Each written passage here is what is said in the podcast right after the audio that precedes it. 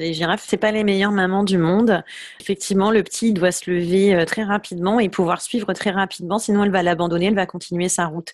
Elles sont jamais très proches des petits, alors elles vont mettre les petits un petit peu euh, dans ce qu'on appelle des nurseries. Ça existe chez pas mal d'animaux, comme chez les impalas par exemple. On regroupe tous les bébés ensemble et on met euh, des adultes ou des adolescents pas très loin pour surveiller les bébés. On ne sait pas vraiment expliquer ça, mais effectivement, il y a, toujours euh, cette façon de présenter les choses en disant, mais c'est pas les meilleures mamans du monde parce qu'effectivement, si le bébé se lève pas ou qu'il met plus longtemps à se lever ou qu'il tarde trop, etc., il va s'en aller.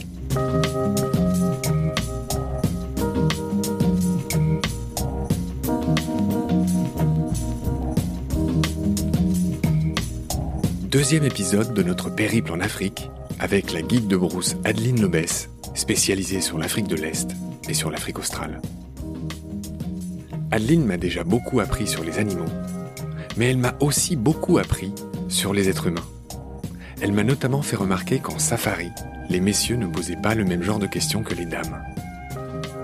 Les hommes sont plus souvent intéressés par des infos sur le poids, l'âge, la vitesse, les records. Tandis que les femmes poserait davantage de questions sur les liens sociaux, la maternité et la communication. Sa belle sensibilité m'a donc donné l'idée de faire, avec l'ami Chris de Bardia, guide entre autres au Népal, en Laponie, en Arctique et en Antarctique, d'enregistrer plusieurs discussions débats sur l'impact du tourisme sur la vie sauvage, des débats que Baleine sous diffusera au printemps prochain. Pour l'heure, nous retournons dans la savane avec Adeline pour parler notamment de la girafe, de la hyène, des gnous, d'autres antilopes célèbres comme l'impala ou les springboks qu'on dirait monter sur des ressorts, sans oublier, bien sûr, les différentes espèces de zèbres. Voyage en savane avec Adeline, acte 2. C'est parti. Rebonjour Adeline. Bonjour Marc. Alors, euh, on s'était déjà eu une première fois, on avait parlé des Big Five en Afrique, qui est ton lieu de travail, ton terrain de travail, tu as beaucoup de chance. Tu accompagnes des voyageurs, tu es guide de brousse. On a pris beaucoup de plaisir avec toi à entendre ces histoires sur les éléphants, sur les lions, sur les rhinos, sur le léopard, sur le guépard. On a même parlé un peu du ratel. Euh, il nous reste beaucoup d'animaux aujourd'hui, c'est notre programme. Et j'aimerais qu'on commence par euh, un peu un de mes animaux totems qui feront rire tous mes amis, parce que je suis quelqu'un d'assez grand, je fais 1m91. Et donc on m'a souvent surnommé la girafe. Et donc je voudrais qu'on commence aujourd'hui par la girafe, qui est, j'avais fait cette distinction la dernière fois, qui appartient à l'ordre des artiodactyles, c'est-à-dire de ces animaux qui ont, qui marchent sur leurs doigts et qui comptent un nombre de doigts sur lequel ils marchent pair, à l'inverse des périssodactyles comme le rhinocéros, le tapir ou le cheval, eh bien, euh, la girafe est un artiodactyle comme les bovidés, comme les cervidés dont tout le monde voit le sabot divisé en deux doigts. Bref, artiodactyle, périssodactyle pour ceux que ça intéresse. Concernant la girafe, il y a quelque chose qui m'a beaucoup plu, c'est un peu comme le léopard. Elle ne s'est pas toujours appelée girafe. Girafe vient de l'arabe zarafa, j'en reparlerai tout à l'heure. Mais avant de s'appeler girafe, la girafe s'appelait Camélopardus. Et les gens du Moyen Âge pensaient que la girafe était un hybride, était un mix entre un chameau et le fameux par dont je parlais la dernière fois, c'est-à-dire cet animal fabuleux euh, tacheté. Camélopardus. J'ai appris ça en préparant l'émission. Euh, c'est quand même incroyable. La girafe est le plus haut animal terrestre. Elle peut mesurer jusqu'à 6 mètres, presque 6 mètres.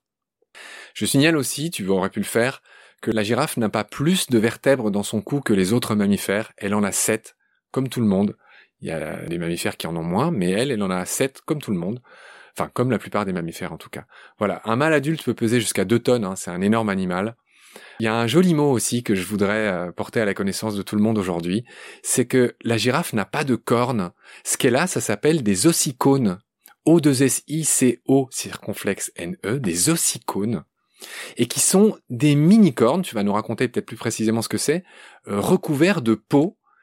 Et il y a une différence entre les mâles qui se battent euh, et qui se donnent des coups de tête un peu comme des coups de massue avec leur tête, et qui du coup ont pas trop de poils sur leurs ossicones, alors que les femelles, elles ont les ossicones très poilus. Est-ce que tu peux me dire un mot là-dessus? C'est quelque chose que tu euh, que tu expliques à tes voyageurs?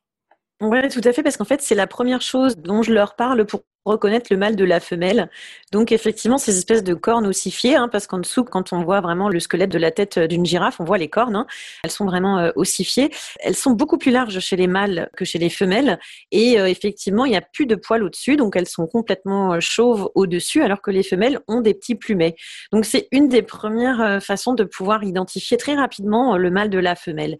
Et effectivement, on dit que le fait que le, haut des cornes des mâles soit chauve, c'est parce que euh, il y a ces combats effectivement de mal. Alors moi, ce que j'ai pu observer euh, de façon générale, c'était souvent des grands euh, coups de cou. En fait, ils vont tourner leur cou de gauche à droite. En anglais, ça s'appelle le necking. Ce type de combat s'appelle le necking. En anglais, je le précise au passage, pardonne-moi.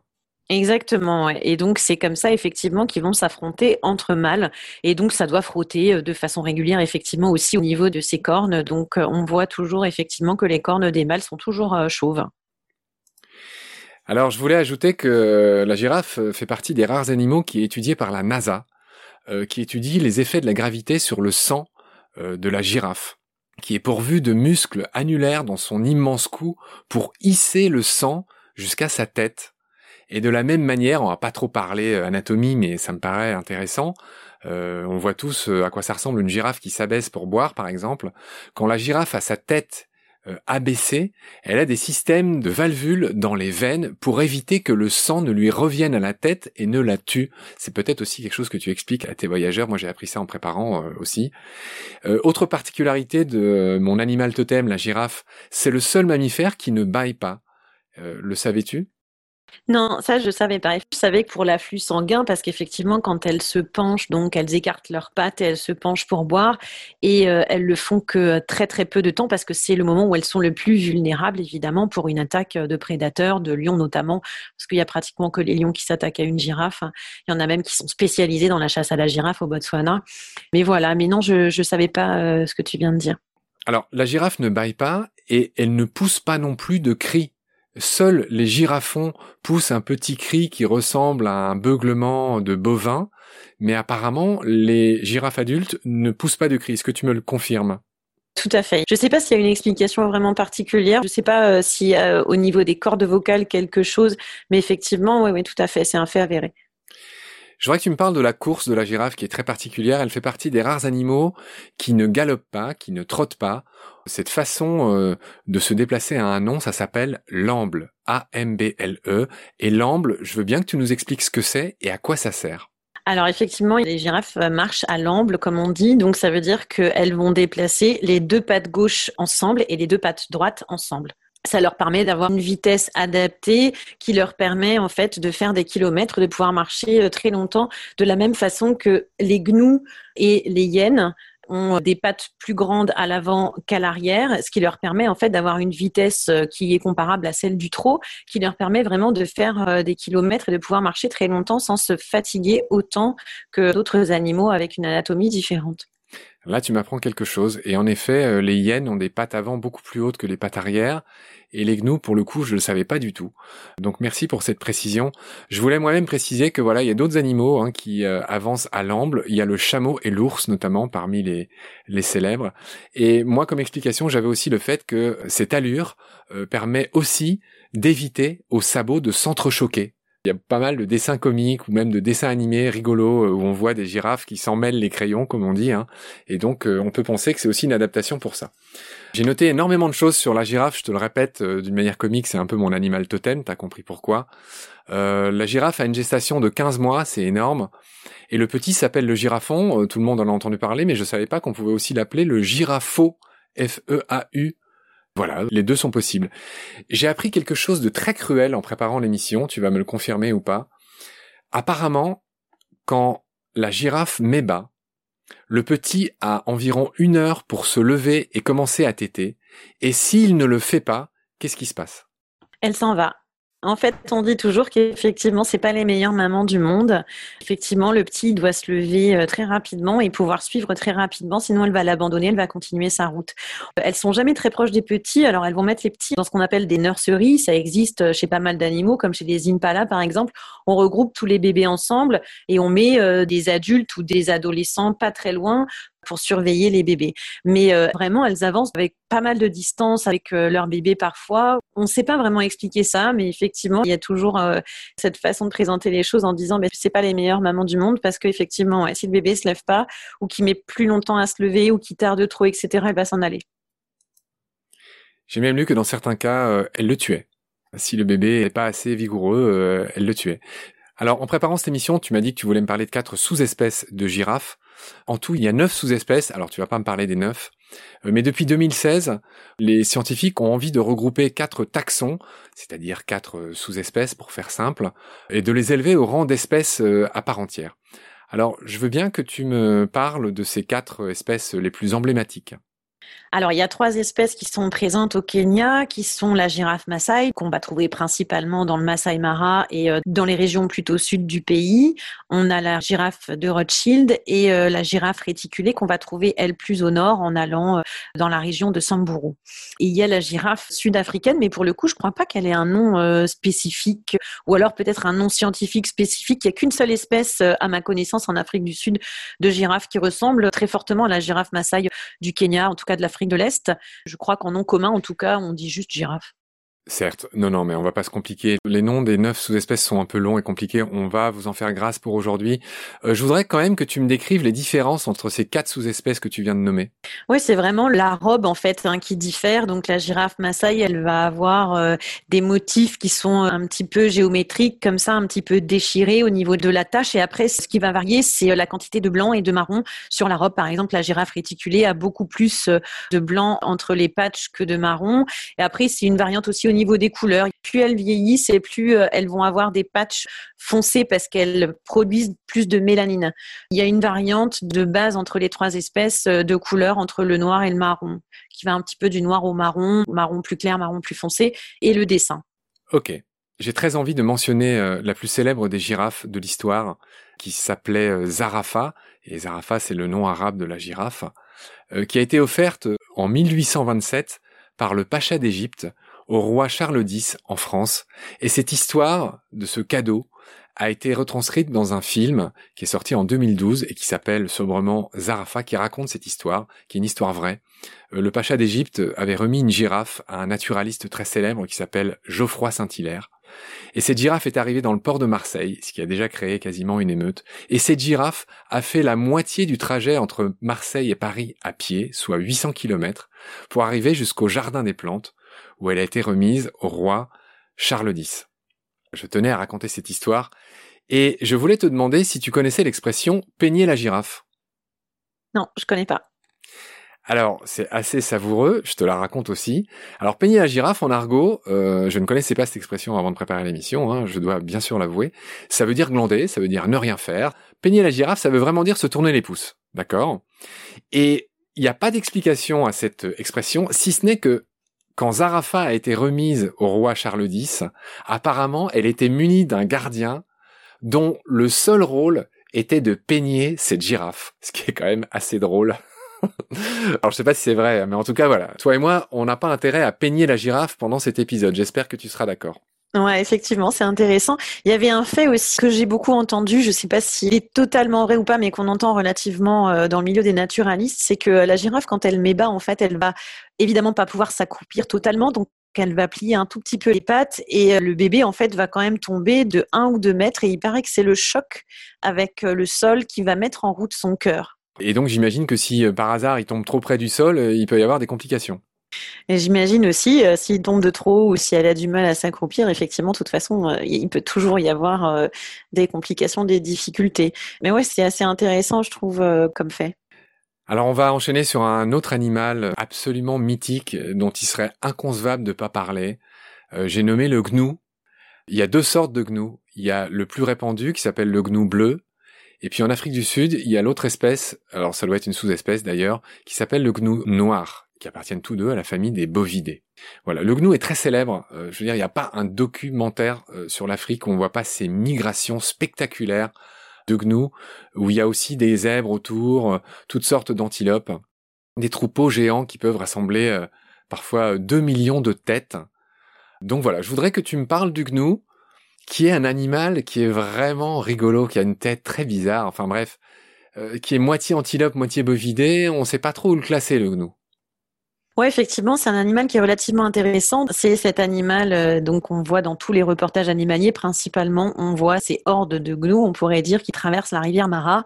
Donc en général, euh, la grande migration, c'est quoi? Ça part euh, du Serengeti en Tanzanie. Il y a déjà une migration interne dans le parc du Serengeti. Donc les gnous, selon les mois de l'année, vont se déplacer à l'intérieur du Serengeti.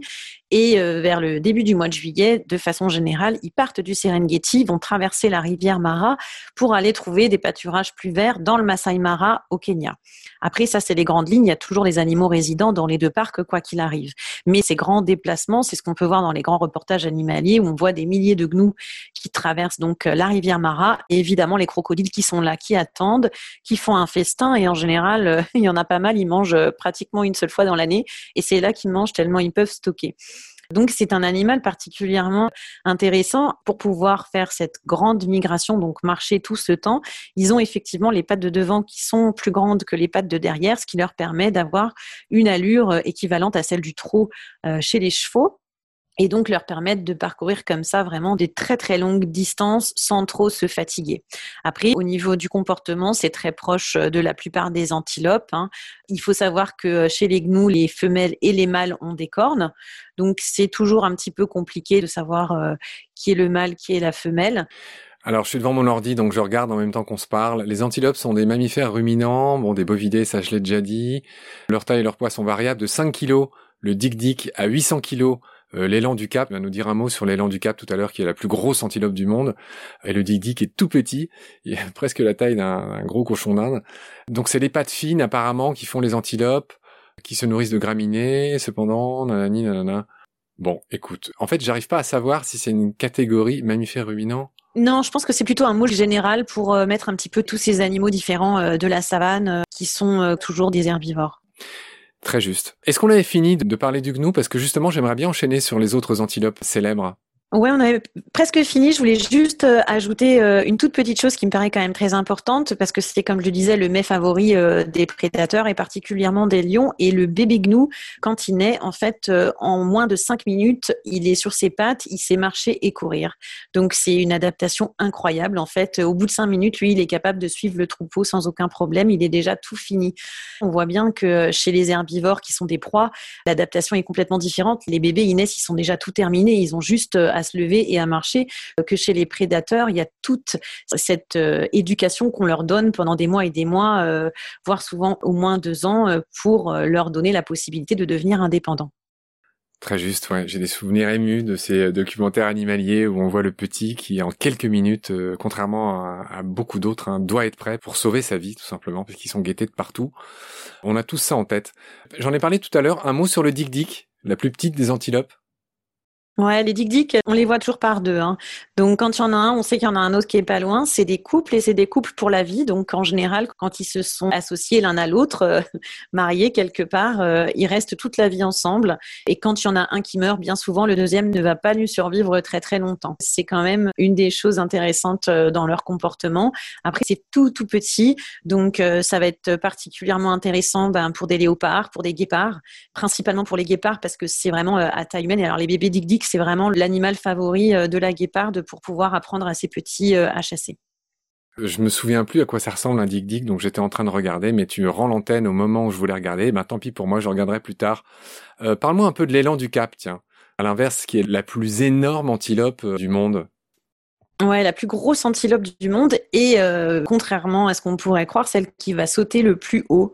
J'ai jamais les chiffres en tête parce que moi je suis très nulle dans les chiffres, mais je crois qu'elle peut sauter euh, jusqu'à euh, deux fois deux fois sa taille sans aucun problème, sans avoir besoin vraiment de prendre de l'élan. Et donc, eh ben pareil, hein, c'est des animaux qu'on va retrouver aussi bien en Afrique de l'Est qu'en Afrique australe. Ils ont une espèce de peau un petit peu pendante sur le poitrail et qui descend un petit peu entre les deux pattes à l'avant. Euh, oui, cette espèce de peau, on voit très bien, qui pend le long du cou, euh, comme c'est d'autres bovins ou un peu comme chez les dindons. Je sais pas si la comparaison vaut, mais chez pas mal de bovins, il y a ça. Voilà, il y a une espèce de truc un peu flasque qui pend le long du cou. On voit très bien ce que tu veux dire. Continue sur l'élan, qui est très musclé, très énorme, très lourd, et tu dis que ça saute très haut? Ouais, ça saute très très haut. C'est l'antilope qui saute le plus haut. C'est effectivement complètement contradictoire quand on sait que c'est la, plus la plus pesante, la plus lourde. Mais euh, mais oui, c'est l'antilope qui saute le plus haut. Bon, on va se faire plaisir sur les antilopes. Il y en a deux, trois euh, dont je voudrais absolument entendre le nom. Euh, est-ce que tu commencerais pas par me parler de l'impala, le célèbre impala? Oui, l'Impala, mais euh, c'est marrant parce que c'est en général quand on atterrit en Afrique du Sud, quand on arrive euh, côté ouest à Hootspruit ou à Nelspruit, quand on va justement dans les parcs, c'est en général la première antilope qu'on voit. Et on a même euh, à l'intérieur du Kruger dans les rest camps qui dorment à l'intérieur. Enfin, c'est vraiment un animal hyper hyper répandu et c'est pratiquement le premier animal sauvage qu'on voit quand on arrive pas loin des réserves en Afrique du Sud. Ils ont un espèce de M de marquage qui forme comme un M sur les fesses un marquage noir qui vaut la super blague entre guides de euh, McDo de la brousse. qui vaut ce que ça vaut, mais euh, c'est une blague de guide. Alors si on n'a pas entendu mon rire, c'est uniquement parce que je mute mon micro pendant que tu parles. Mais j'ai ri, hein, je te promets, je te rends la parole. Donc voilà, les impalas, comme je l'ai évoqué un tout petit peu plus tôt, on a le mâle qui a des grandes cornes et la femelle qui n'a pas de cornes. Et donc c'est un harem, en fait ça fonctionne sous forme de harem, c'est-à-dire qu'on va avoir un mâle dominant qui va euh, évoluer avec un grand nombre de femelles autour de lui. Et à la saison des reproductions, parce que euh, il y a une saison bien particulière où va y avoir la reproduction, le mâle va pratiquement, euh, dans certains cas, mourir parce qu'il va tellement penser à s'accoupler avec le plus grand nombre de femelles possible. Il va oublier de manger, il va oublier de boire, et c'est des animaux qui sont très dépendants de l'eau. Il va mourir d'épuisement et puis être bien évidemment dans un état pareil, une proie très très facile pour les prédateurs. Donc voilà, c'est vraiment l'instinct de reproduction de l'espèce. Donc le mâle euh, impala est très rocco-sifrédien. Exactement. Voilà. L'autre euh, antilope très connu, c'est le springbok, et qui a donné son nom à l'équipe nationale euh, de rugby sud-africaine. Ouais, les Springboks, c'est vraiment très particulier, c'est magique à voir, il faut vraiment voir ça. Alors on les voit pas partout, hein, euh, on les voit plutôt dans les endroits désertiques, hein, comme les oryx, par exemple dans le Ralagadi Transfrontière Park en, Afrique du Sud principalement, et aussi au Botswana et en Namibie. Et donc c'est des animaux qui font ce qu'on appelle du pronking, et euh, c'est des sortes de petits sauts. En fait, on dirait qu'ils sont quand ils font ça monter sur ressort vraiment, et comme des kangourous, ils vont sauter comme ça à travers la brousse. Et voir ça, c'est vraiment. Alors moi, la première fois que j'ai vu ça, je suis partie dans un fou rire, c'est magique. Et on sent, alors il y a plusieurs explications qui ont été données par les naturalistes et les éthologues, mais il y a aussi notamment donc euh, une façon de rester en contact et de communiquer les uns avec les autres. Mais moi, ce que j'ai ressenti vraiment en voyant ça, c'est une joie de vivre dans un moment où ils sont particulièrement bien, joyeux ils vont effectivement commencer à faire ces petits bons comme ça euh, et c'est vraiment magnifique à voir. C'est vraiment une très très belle antilope. Juste au niveau de la robe, comment on distingue un impala? Donc je vois à peu près le M sur la croupe euh, dont tu parlais, mais il me semble qu'un springbok euh, ressemble beaucoup à un impala, non? Comment on le distingue? C'est un petit peu plus petit au niveau de la taille. Le springbok, la couleur est pas la même aussi. Elle est beaucoup plus pâle parce qu'elle est adaptée à son à son milieu, donc désertique. Donc on a plutôt du, du couleur sable et du blanc chez les springboks. Et chez l'impala, ça va être un marron un peu plus foncé avec du blanc sur le ventre et des marquages noirs. Le springbok, il a aussi le M sur la croupe ou pas? Non, il n'a pas de M sur la croupe. Tu aurais dû commencer par ça, évidemment. J'ai appris récemment qu'on pouvait distinguer le mâle de la femelle chevreuil selon que ça dessine un cœur sur la croupe je sais plus euh, qui est quoi, mais euh, voilà, c'est comme ça qu'on distingue le mâle. Euh... Chez beaucoup de cervidés, il y a une histoire de croupe et qui permet de distinguer euh, soit les différentes espèces, soit le mâle de la femelle. Je vais, chercher ça pendant ta prochaine réponse. Ça et puis ce que je voulais ajouter souvent et une autre explication qu'on peut donner, c'est que ces marquages peuvent aussi être, et en tout cas c'est des théories qui sont évoquées, comme chez les lions, on a les des petites marques noires derrière les oreilles et le bout de la queue aussi, il y a un pompon noir au bout de la queue du lion et tous ces marquages souvent on dit que c'est pour permettre aux bébé de pouvoir, euh, dans la savane, quand il y a des herbes qui sont un petit peu hautes, de pouvoir euh, ne pas perdre de vue euh, leur maman. Je voudrais que tu me dises un mot très rapidement sur les autres espèces notoires, notables de gazelles. Alors, c'est quoi la différence d'ailleurs entre une gazelle et une antilope? Ah, je te vois faire une tête. Alors tu hausses les yeux au ciel en, gonflant tes joues. Alors je vais chercher la réponse en attendant. Mais donne-nous quelques autres espèces connues d'antilopes. J'aimerais beaucoup que tu nous parles un peu de l'oryx, du koudou et de l'antilope rohan dont tu m'as appris l'existence quand on a préparé cette émission. Alors oui, effectivement, il y a l'antilope euh, sable et l'antilope roane, qui sont deux antilopes qu'on trouve en Afrique australe, qui sont des hypotragues, avec des marquages magnifiques, qui ont été énormément chassés en Afrique du Sud et donc qui ont pratiquement disparu des territoires, qui ont ensuite été euh, réintégrés. Il y a eu plusieurs endroits, des fermes notamment. Euh, en fait, on appelle ça des fermes de reproduction où on a fait se reproduire de nouveau les espèces pour pouvoir ensuite les relâcher à l'état naturel. Et elles ont en fait la particularité d'avoir ces cornes recourbées vers l'arrière sur les hypotragues.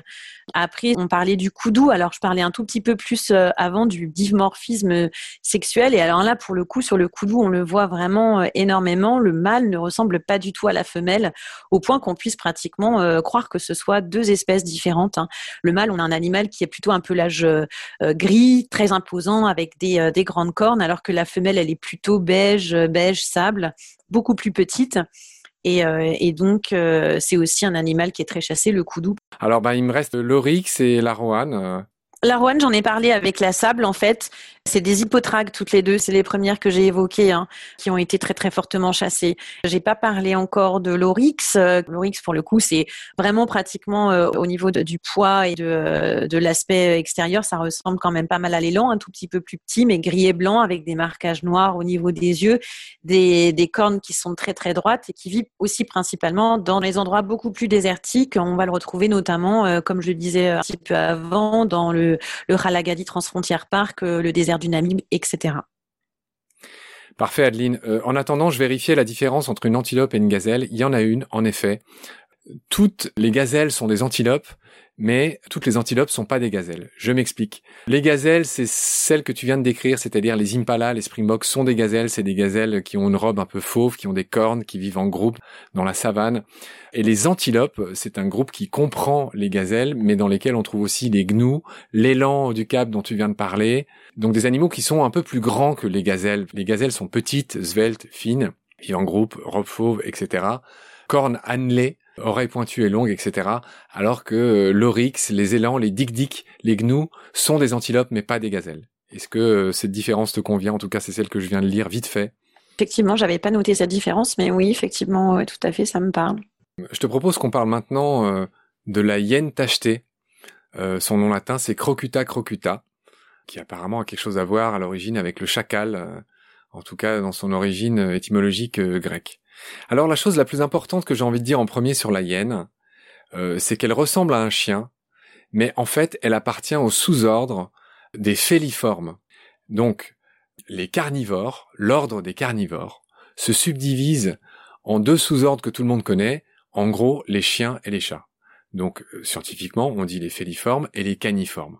D'accord? De manière assez surprenante, la hyène est un féliforme, c'est-à-dire qu'elle a l'anatomie d'un chat, mais qu'on dirait un chien, en effet. Tout le monde a ça en tête, surtout que la hyène est célèbre.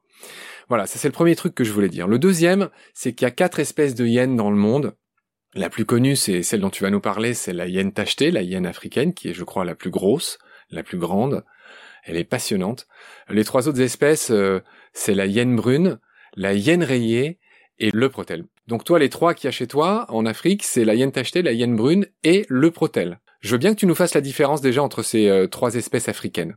Alors déjà, le protel, il est complètement à part parce que c'est pas un carnivore, c'est un animal euh, complètement nocturne hein, qu'on voit donc sortir euh, que à la nuit tombée et qui va se nourrir principalement de termites et de fourmis. Donc euh, c'est un insectivore, mais c'est pas un, carnivore. Il mange pas du tout de viande. Les deux autres, oui. Et effectivement, tu faisais bien la différence entre la hyène tachetée, qui est beaucoup plus grosse que la hyène brune. Alors la hyène brune, c'est pas un animal que je connais euh, très très bien parce que je l'ai jamais vu, mais il me semble qu'elle évolue dans des pays euh, différents. En tout cas, pas les pays africains que je connais. Je me demande si elle n'est pas au Maghreb. On va vérifier. Dans les déserts ou au Maghreb. Exactement. Moi, je l'aurais vu beaucoup plus côté euh, voilà Maghreb, Niger, Mauritanie, ce genre de choses. Et effectivement, celle que je connais le plus, c'est la tachetée, formidable société matriarcale toujours évidemment la femelle la plus grosse, la plus imposante, qui va être euh, la leader du groupe. Toujours pareil, euh, des bébés mâles euh, qui, une fois arrivés à maturité sexuelle, vont être gentiment ou un petit peu plus fermement priés de quitter le groupe. Donc voilà, c'est un animal incroyable. On pense toujours que la hyène, elle est carnassière et qu'elle va manger principalement des charognes, mais pas du tout. C'est une très très bonne chasseuse, la hyène, mais évidemment, comme tous les prédateurs, elle va aller à ce qui est le plus simple et le plus facile pour elle pour manger. Donc, s'il y a des charognes dans le coin, bah, que c'est plus facile pour elle, elle va aller manger ça. C'est une très très bonne chasseuse et c'est surtout la mâchoire la plus forte du royaume de la savane. La mâchoire de la hyène est notoirement forte. Euh, énorme. C'est vraiment une championne du monde. Euh, elle est euh, quasiment 40% plus forte que celle d'un léopard qui est pourtant beaucoup plus gros qu'une hyène. Voilà. Ouais. Ouais, tout à fait, parce qu'en plus, elle mâche des os. Hein. Elle va vraiment, quand elle mange, elle mange tout jusqu'à une partie des os, ce qui va d'ailleurs se retrouver dans les selles. Quand on voit les fesses de la hyène, en général, elles ont une couleur plutôt blanche. D'accord. Et couleur blanche qui est due aux os? Ouais, au fait qu'elle va manger des os pour un apport de calcium. D'ailleurs, la girafe le fait aussi. Hein. Elle va mâchouiller des os, et on le sait beaucoup moins sur la girafe, mais, euh, mais c'est le cas pour avoir un apport de calcium euh, supplémentaire. D'accord, intéressant. Euh, il y a beaucoup de faits intéressants chez la hyène, qui est un animal injustement détesté. Hein, c'est toujours pareil. Moi, j'essaie toujours de, faire la part belle à ces animaux qu'on connaît très mal et qui sont universellement détestés par les enfants dans les films. Il y a qu'à voir le roi lion. Euh. C'est un peu dommage parce que la lienne est un animal absolument fascinant à mille points de vue. Déjà, c'est un animal très intelligent qui vit en clan. C'est le terme consacré. C'est un carnivore euh, euh, très complexe, enfin dans, dans le bon sens du terme, qui vit en clan de plus d'une centaine d'individus. La hyène a deux particularités anatomiques incroyables.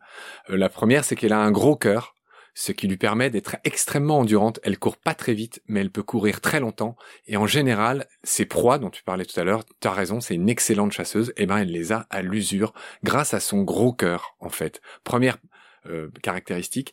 Et la deuxième, alors celle-là, elle est vraiment étonnante, euh, c'est que la hyène, la hyène femelle a un pseudo-pénis.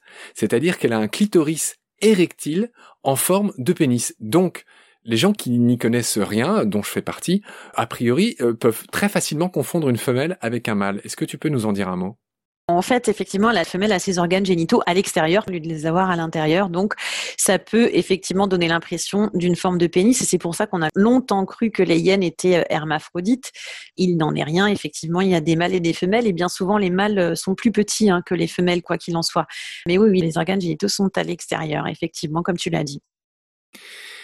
Notre épisode serait pas complet sans un autre lascar indispensable de l'Afrique. Tu as deviné de quoi ou de qui je veux parler?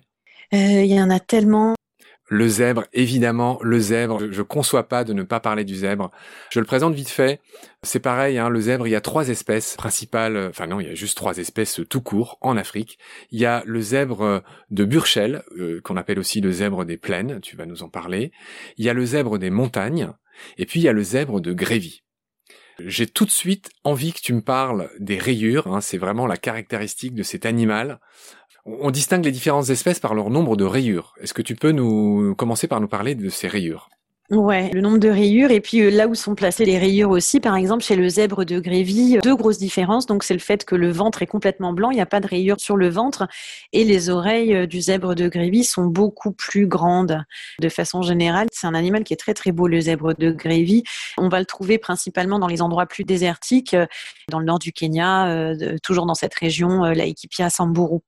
Puis après, il y a une petite variante au niveau des couleurs qui vont varier entre marron plus clair, marron plus foncé, euh, noir. Après, ce sont des animaux qui se roulent très souvent dans la terre et la terre africaine, euh, elle est euh, très très rouge. Donc souvent, ça donne des reflets qui sont pas totalement la couleur qu'ils ont au naturel. Ça donne des reflets un, un peu rouge, ocre, orangé, etc. Alors j'invite tous ceux qui nous écoutent à regarder sur Internet à quoi ressemble chacune de ces trois espèces de zèbres. Euh, le zèbre de Grévy, en effet, il se distingue par ses très grandes oreilles et son ventre blanc, tu l'as dit. Moi, le plus beau, je trouve, bon, c'est totalement euh, mon point de vue, hein, qui est tout à fait euh, négligeable, c'est le zèbre de Burchell, le zèbre des plaines, qui a de très grosses rayures, enfin, qui est une alternance de grosses rayures et de rayures très fines entre. Hein, oui, c'est bien ça. Si on parle de nombre de rayures, le zèbre de Burchell a une trentaine de rayures, le zèbre des montagnes, il en a 43 exactement apparemment, et celui de Grévy, il en a 80, il en a beaucoup plus le zèbre de Grévy. Voilà pour ce qui est du nombre de rayures. Ce qui est intéressant concernant le zèbre, c'est pourquoi le zèbre a ces rayures? C'est vraiment une des grandes questions que tout le monde se pose depuis longtemps. Euh, j'imagine que tu as beaucoup de billes là-dessus. Je vais euh, te laisser commencer à répondre. Pas du tout. J'ai aucune bille là-dessus. Ah. Pourquoi il a autant de rayures? Non, juste pourquoi il a des rayures? À quoi servent ces rayures? Tout a une origine en biologie. Ouais. En fait, il y a euh, ce célèbre écrivain qui s'appelle Rudyard Kipling, hein, le livre de la jungle, et le naturaliste aussi Wallace, celui qui a eu la même idée que Darwin, exactement à la même époque que Darwin, donc qui est très connu de ceux qui s'intéressent à la nature.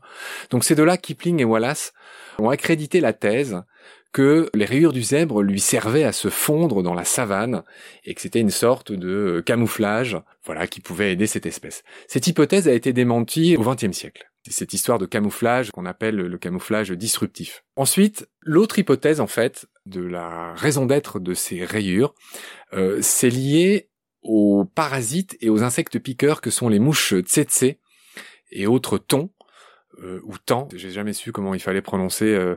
Il y a une hypothèse qui a émergé dans les années 70 qui dit que, en fait, ces animaux piqueurs sont un peu déboussolés pour le coup par les rayures et ont tendance à piquer euh, des robes d'animaux qui sont monochromes. Voilà. Donc, et de fait, ça a été vérifié qu'en effet, les zèbres sont très sensibles aux mouches tsetse et à ces parasites, mais qui sont apparemment plus épargnés que d'autres espèces grâce à leurs robes et puis il y aurait une troisième raison euh, des rayures des zèbres euh, que je résumerais par l'expression fluidaire différentiel. C'est un truc qui a l'air un peu compliqué, mais en fait l'alternance noir-blanc, tu l'as dit à propos de la crinière du lion dans le premier épisode, le noir absorbe beaucoup plus la chaleur, mais le blanc beaucoup moins, et du coup ça crée des turbulences qui fait que le zèbre souffrirait moins euh, du cagnard, en résumé, que d'autres animaux grâce à sa robe. Maintenant que tu en parles, j'avais déjà entendu euh, effectivement parler tout ça. Les tsetse, effectivement, euh, quand on se balade euh, là où il y en a beaucoup, c'est-à-dire à Tarangire et une certaine partie du Serengeti en Tanzanie, effectivement, on voit des espèces de grands draps bleu foncé ou noirs et on sait qu'ils sont attirés principalement par les, couleurs foncées. Il faut toujours mettre, on, dit toujours que quand on se balade là où il y a des, des tsetse, il faut mettre du, plutôt du clair ou de la couleur. Euh, le fait qu'il y ait euh, cette dualité de blanc et de noir, euh, effectivement, pourrait les protéger. C'est vrai que la, peau du zèbre est très très sensible. C'est pour ça d'ailleurs qu'ils sont tout le temps en train de se rouler dans la poussière, comme je le disais. Hein. c'est toujours pareil, c'est du déparasitage. Pour moi, toutes les robes, tous les signes distinctifs, chaque pelage d'un animal dans la nature est effectivement une adaptation. Et en tout cas, c'est clairement le cas pour les proies, hein, tous les animaux qui sont des proies.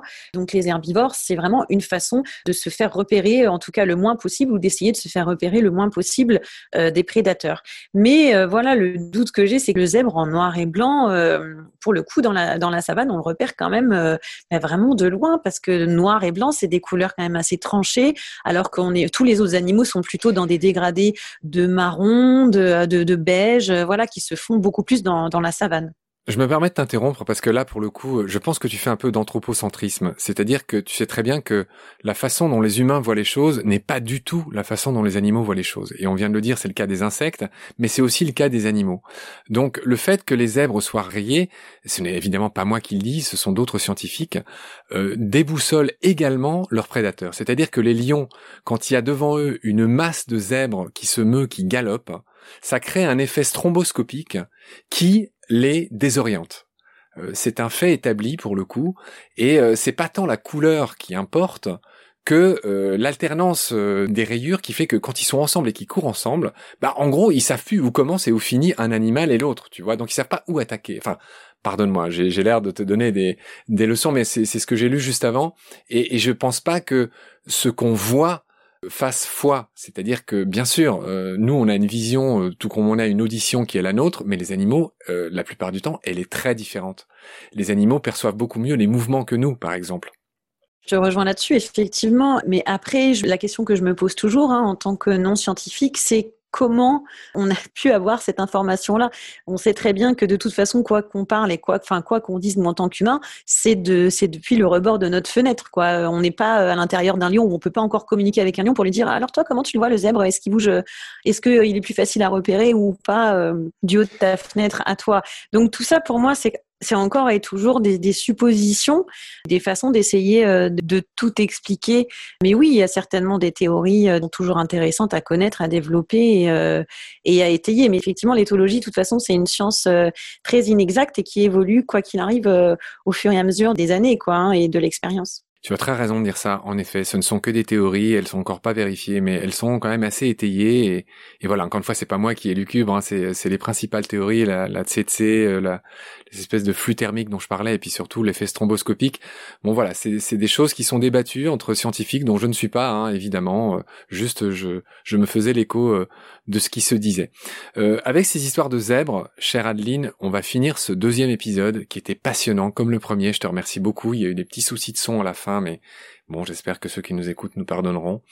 Et puis, évidemment, et je m'en réjouis, et si tu es d'accord, je vais te rappeler pour un troisième et peut-être un quatrième épisode.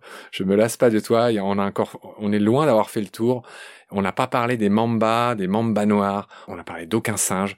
On n'a pas parlé euh, des hippos, des crocos, on n'a pas parlé des aigles, euh, l'aigle battleur, l'aigle de Bonelli, on n'a pas parlé des chouettes, on n'a pas parlé de l'Oryctérope, on va parler du on n'a pas parlé du Serval, du Caracal, qui sont des félins incroyables, on n'a pas parlé du caméléon. Comment nous quitter, chère Adeline, sans parler de caméléon? Et puis voilà, un peu pressé par le temps, euh, je vais rendre l'antenne pour cette fois-ci, mais euh, voilà, tous ceux qui nous écoutent savent que on aura le plaisir de te retrouver dans un, au moins un troisième épisode. Et donc, je te remercie infiniment. Avec plaisir, Marc. À très vite, je te fais un gros bisou et à bientôt euh, en vrai, parce que du coup, on va se voir pour enregistrer un, épisode en vrai. Et donc, le son a des chances d'être mieux cette fois encore. Merci Adeline, bye. À bientôt, ciao.